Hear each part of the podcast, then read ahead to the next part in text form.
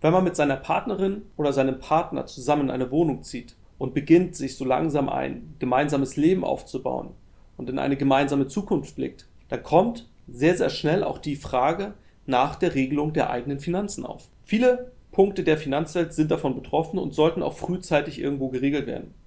Welche Bereiche davon betroffen sind und welche Vor- sowie Nachteile die verschiedenen Lösungswege haben, das erfährst du in der heutigen Folge. Herzlich willkommen zu deinem Podcast Finanzmanagement mit Paul.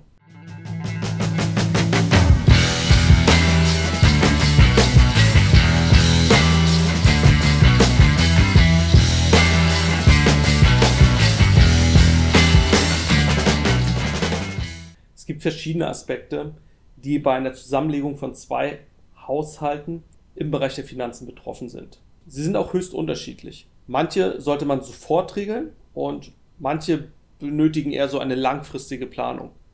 Wichtig bei der Planung ist aber auch hier, dass beide Personen gleich aufgestellt sind und auf alle Eventualitäten vorbereitet sind. Das mag jetzt vielleicht unromantisch klingen, aber es ist halt wichtig im Falle einer Trennung, dass keine der beiden Parteien finanziell benachteiligt aus der Beziehung rausgehen. Welche Aspekte das genau betrifft, das schauen wir uns jetzt an.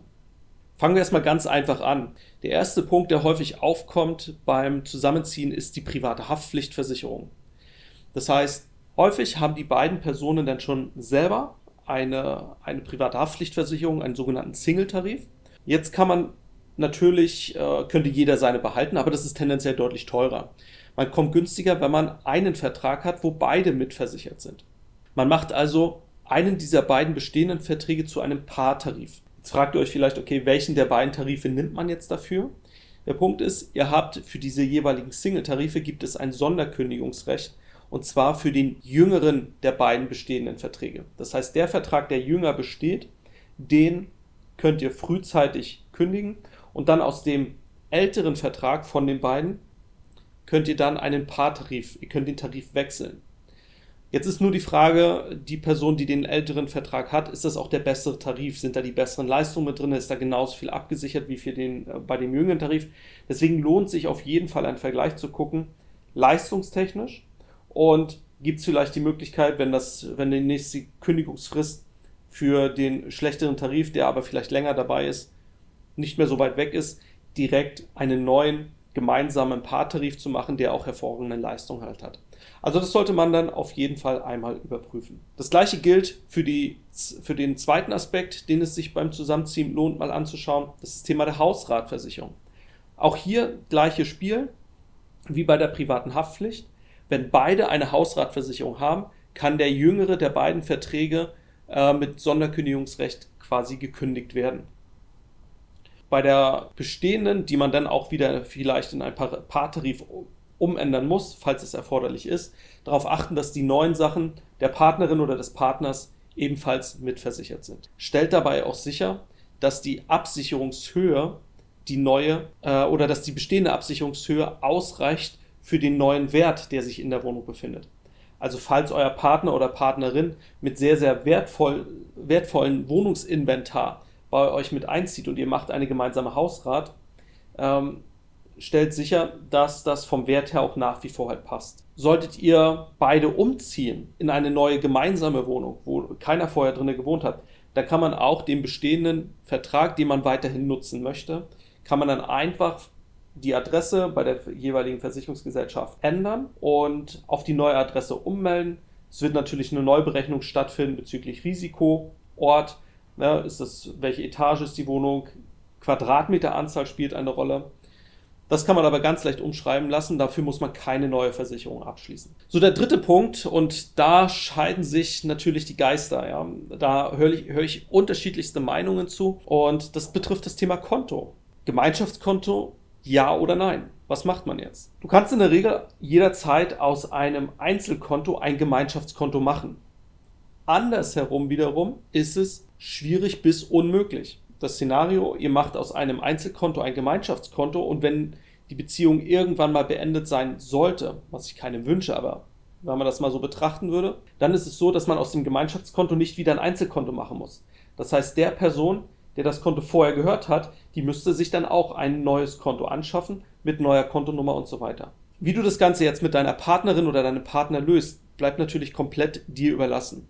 In meiner Beratung, wenn ich mit meinen Klienten darüber spreche, dann empfehle ich den Paaren immer finanziell eigenständig zu bleiben. Das bedeutet, jeder sollte auf jeden Fall sein eigenes und auf sich zugeschnittenes Mehrkontenmodell haben. Wie, der, äh, wie schon mal in der frühen Folge habe ich das auch erwähnt, wie so ein Mehrkontenmodell ausschaut. Jedoch ist es sinnvoll oder ja, es kann sinnvoll sein, ein Gemeinschaftskonto für die gemeinsamen Ausgaben zu haben. Zu den gemeinsamen Ausgaben zählt dann sowas wie Miete oder die, die Raten, wenn man eine Immobilie gekauft hat, Strom, Energiekosten, die GEZ-Abgabe, dann die angesprochene private Haftpflichtversicherung, die Hausrat, das Internet, Streamingdienste etc. Die Einzahlungen, die dann auf dieses Gemeinschaftskonto gehen, die werden dann von beiden Parteien quasi gleichmäßig aufgeteilt auf das Gemeinschaftskonto. Das ist eine Möglichkeit, dass da jeder gleich viel zahlt. Wenn jetzt die Einkommen stark unterschiedlich hoch sind, zum Beispiel ich habe äh, ein, ein Pärchen als, als Kunden, da ist sie schon im Berufsleben, verdient weit über 3000 Euro und der Partner, der ist noch im Studium. Also der ist jetzt in den letzten Zügen seines Studiums, hat aber deutlich geringeres Einkommen. Und da haben wir das halt so gelöst, dass die Einnahmen die, oder die, die Zahlungen auf das Gemeinschaftskonto in Abhängigkeit von der Einkommensgröße stattfinden. Das heißt, sie zahlt aktuell deutlich mehr auf das Gemeinschaftskonto ein, als er äh, mit, seinem, mit seiner Werkstudententätigkeit. Darüber hinaus kann auch ein gemeinsames Rücklagenkonto für unerwartete Gemeinschaftsausgaben sehr sinnvoll sein. Unerwartete Gemeinschaftsausgaben kann zum Beispiel die kaputte Waschmaschine sein, das kaputte Küchengerät, mal ein gemeinsames neues Sofa oder der gemeinsame Urlaub beispielsweise. Und dass man da auch gleichmäßig immer was einzahlt, wovon man dann beide, wovon dann beide Parteien ähm, am Ende des Tages profitieren. Das ist so die Empfehlung zum Konto. Und der vierte Punkt, das ist so der Aspekt, der eher langfristig für die Zukunft zu sehen ist. Und wenn man zusammenzieht, dann denkt man da ähm, selten direkt als allererstes dran. Das ist das Thema der Altersvorsorge. Und auch hier sollte man auf alle Eventualitäten vorbereitet sein. Sprich, wie gesagt, eine Trennung oder der vorzeitige Tod. Auch hier ist es sinnvoll, wenn man auch eine gemeinsame Altersberechnung oder Altersvorsorgeberechnung durchführt, was ihr als Paar zusammen sparen solltet, um für euer Leben ausreichend vorzusorgen, ist es hier sinnvoll, wenn da eine Sparrate rauskommt, dass man die aufteilt auf beide Personen. Dass auch hier im Falle einer Trennung jeder etwas hätte, wenn er später ins, in, die, äh, in, die, in das Rentenalter reinkommt und nicht einer alles hat und der andere gar nichts. Also achtet auch hier auf eine faire Aufteilung, dass beide Personen gleichmäßig fürs Alter vorsorgen. Das heißt, jeder hat mindestens einen Sparplan für das Alter.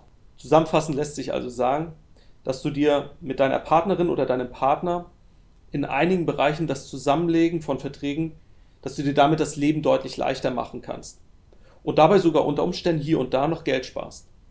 Es gibt aber auch Bereiche wie das Konto oder die Altersvorsorge, bei denen du unbedingt eigene Verträge haben solltest, um finanziell eigenständig mit beiden Beinen im Leben zu stehen, völlig unabhängig davon, was im Leben halt passiert und damit einfach eine unabhängige und selbstständige Person bleibst.